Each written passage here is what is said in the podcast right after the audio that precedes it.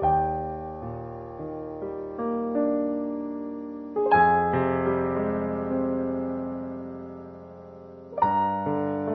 月7日火曜日、信仰を抱いて死にました。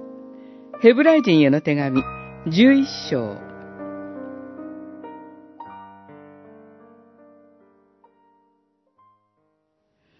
この人たちは皆信仰を抱いて死にました。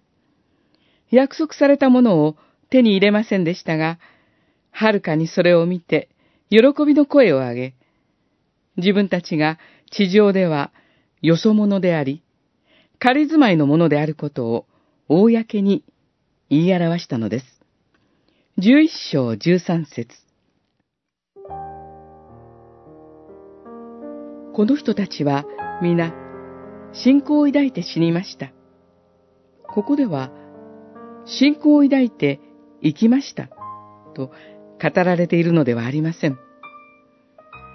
生きたのではなく、死にましたと語られています。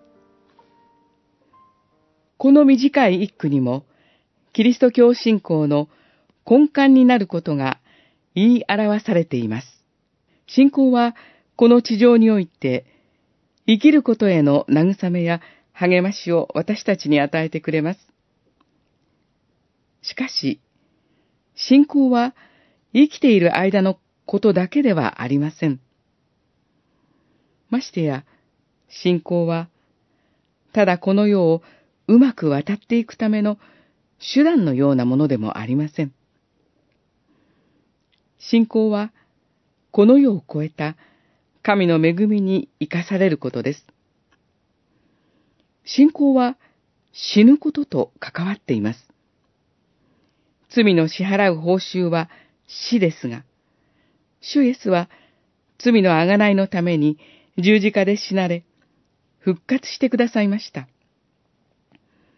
この方によって今や死は永遠の命への門となりました。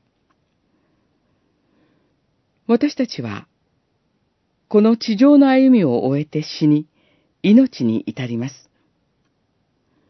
死の厳しさは残されていますが、もはや死は私たちを決定的に脅かすことはできません。信仰を抱いて死にました。ここには幸いがあります。信仰は生きる時と死ぬ時の唯一の慰めです。